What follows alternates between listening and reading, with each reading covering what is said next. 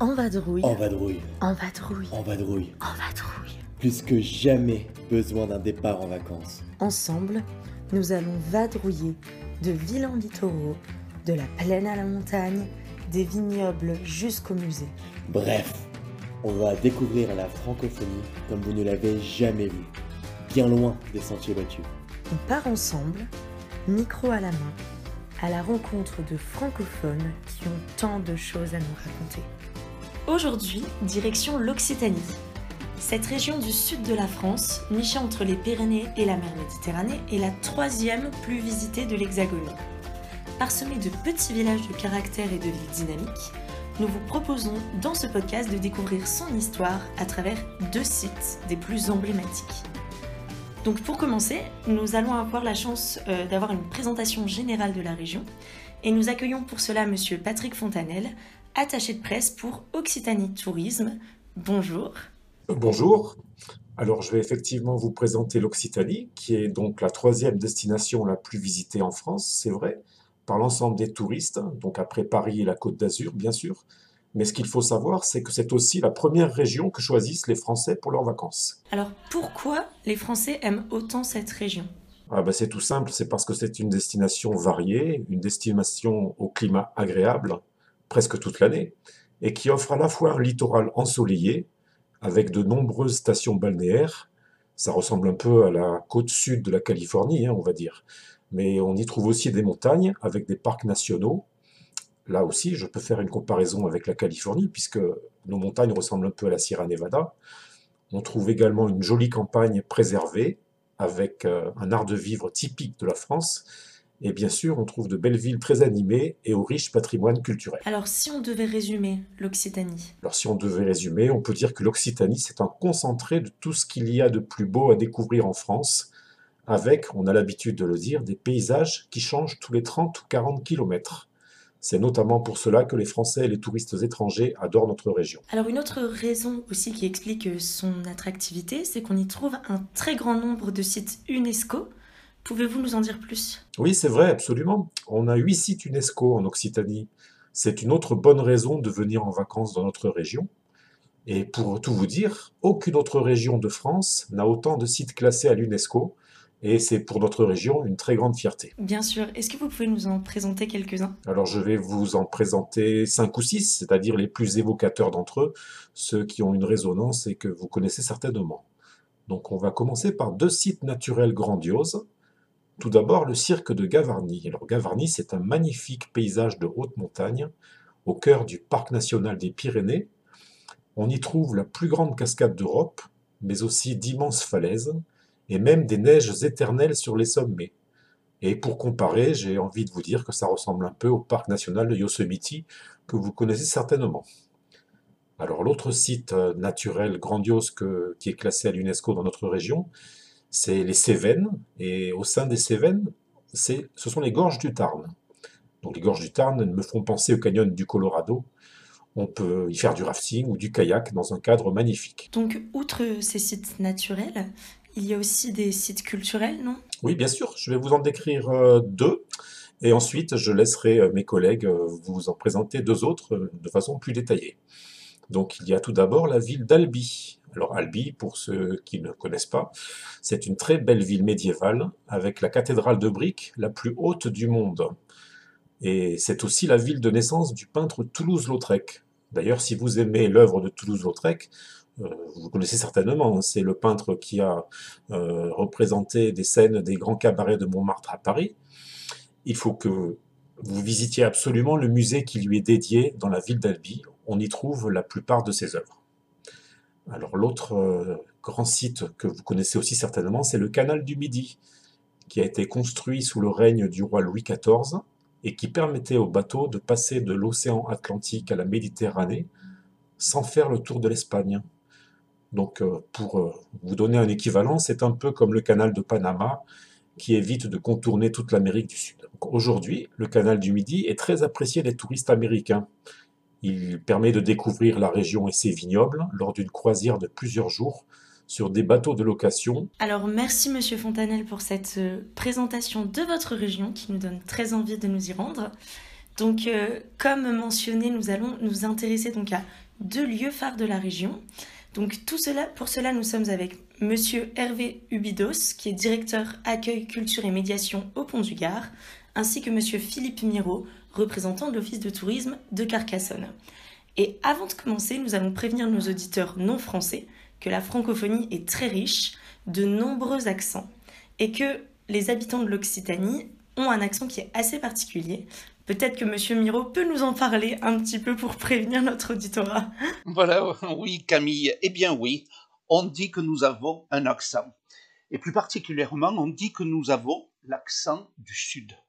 Bon, ça, ce sont nos amis parisiens, donc du nord de la France, qui le disent. Ils disent que c'est un accent chantant, qui leur rappelle les vacances, le soleil, la plage.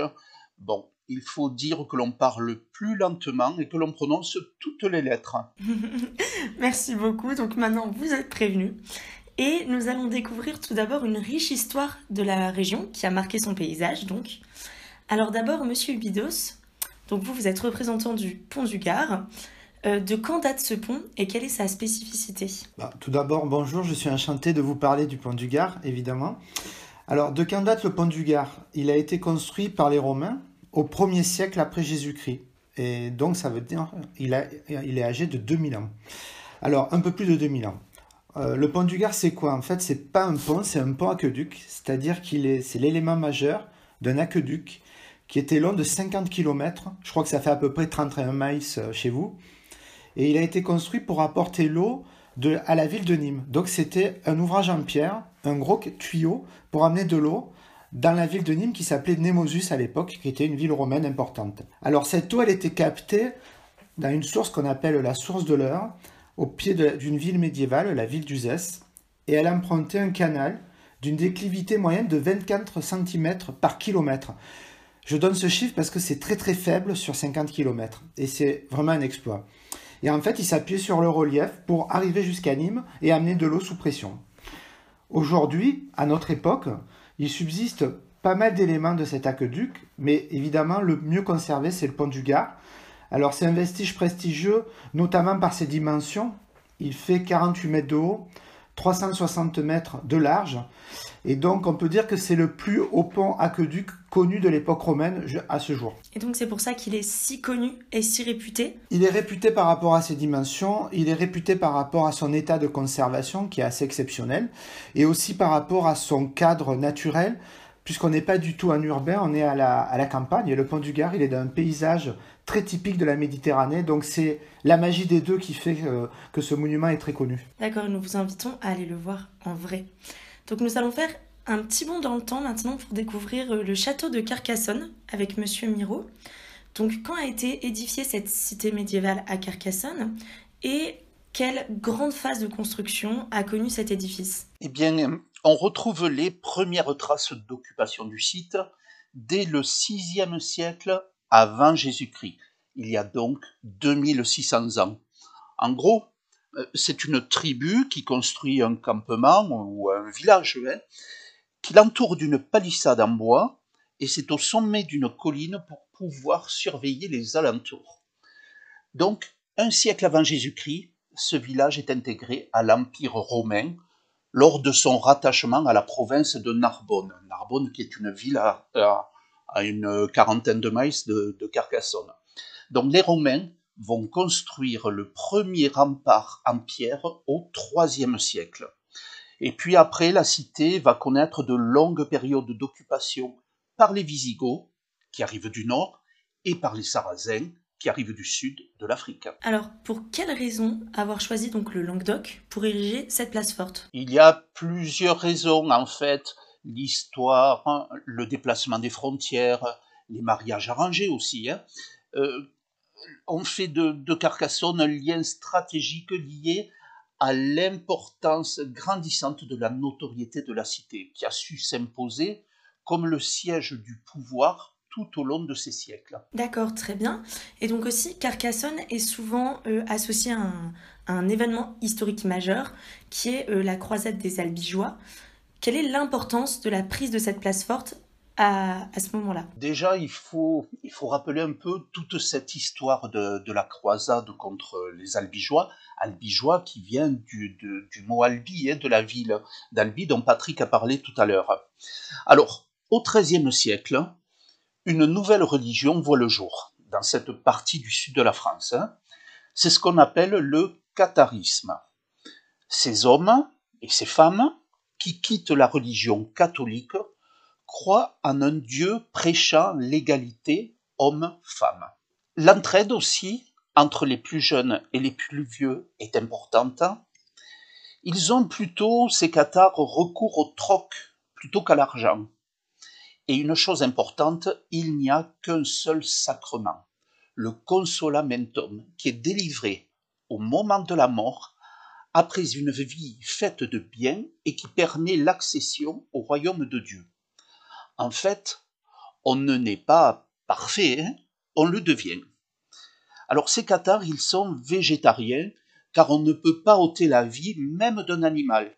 Et ils ont aussi du mal à comprendre la raison pour laquelle ils devraient payer une taxe à l'Église catholique de Rome. Bref, tout ça fait que cette religion se répand rapidement et met en péril la toute-puissante Église catholique qui, euh, face à cette hérésie cathare, hein, déclenche ce que l'on appelle la croisade contre les albigeois. Un à un, les châteaux abritant les cathares sont pris par l'armée du pape et du roi de France qui est venu le soutenir. Les cathares qui refusent de revenir dans l'église catholique sont brûlés. La cité de Carcassonne devient alors le plus grand château à accueillir ces cathares poursuivis et persécutés. En 1209, la cité tombe aux mains des croisés. La cité sera donnée en récompense à Simon de Montfort, le chef des armées, puis donné en 1226 au roi de France. On construit alors le deuxième rempart, mille ans après le premier. Alors merci beaucoup pour toutes ces précisions euh, historiques qui nous permettent un peu de replacer donc ces, deux monuments emblématiques de la région qui sont extrêmement bien conservés. Donc nous allons nous intéresser maintenant au fait que ces sites soient classés donc au patrimoine mondial de l'UNESCO. Ce processus de classement montre une certaine reconnaissance car il prouve une valeur universelle exceptionnelle selon l'organisation. Donc, selon vous, pour quelles raisons vos sites respectifs ont été classés du coup au patrimoine mondial de l'UNESCO Alors, le pont du Gard, en fait, il a été classé en 1985. Alors, le premier critère, c'est le fait que le pont du Gard représente un chef-d'œuvre du génie créateur humain. Donc voilà, ça veut dire beaucoup de choses. Ça veut dire le fait que les hommes se sont dépassés à un moment donné, ont conçu un élément qui les, qui les surpasse. Le deuxième critère, c'est que ce monument apporte un témoignage unique ou du moins exceptionnel sur une tradition culturelle ou une civilisation vivante ou disparue. Là, évidemment, on parle de la civilisation romaine et surtout d'un de, leur savoir-faire qu'ils ont énormément développé, c'est-à-dire la maîtrise de l'adduction d'eau, dont le pont du Gard et l'aqueduc est un bon exemple. Enfin, le troisième critère de classement du pont du Gard, c'est qu'il offre un exemple éminent d'un type de construction ou d'ensemble architectural ou technologique illustrant une ou des périodes significatives de l'histoire humaine. Et c'est ces trois critères qui font la valeur universelle du monument. D'accord, très bien. Et précisons pour nos auditeurs que l'adduction d'eau, du coup, c'est le transport de l'eau d'un point A à un point B. Et donc, euh, Monsieur Miro, pour la cité de Carcassonne? Alors, pour la cité de Carcassonne, en fait, euh, euh, pour la petite histoire, il y a eu une première demande de classement euh, à l'UNESCO de la cité de Carcassonne en 1985. Et euh, malheureusement, nous ne sommes pas retenus. Donc, nos guides conférenciers et, et, tous les services culturels s'attellent à la rédaction d'un second dossier. Et là, par contre, en 1996, pour la deuxième demande de classement, l'UNESCO la classe enfin. Qu'est-ce qui a motivé ce classement pour la, euh, à la deuxième demande? Bien, il a été retenu que c'était un exemple excellent de cité médiévale fortifiée avec un énorme système défensif.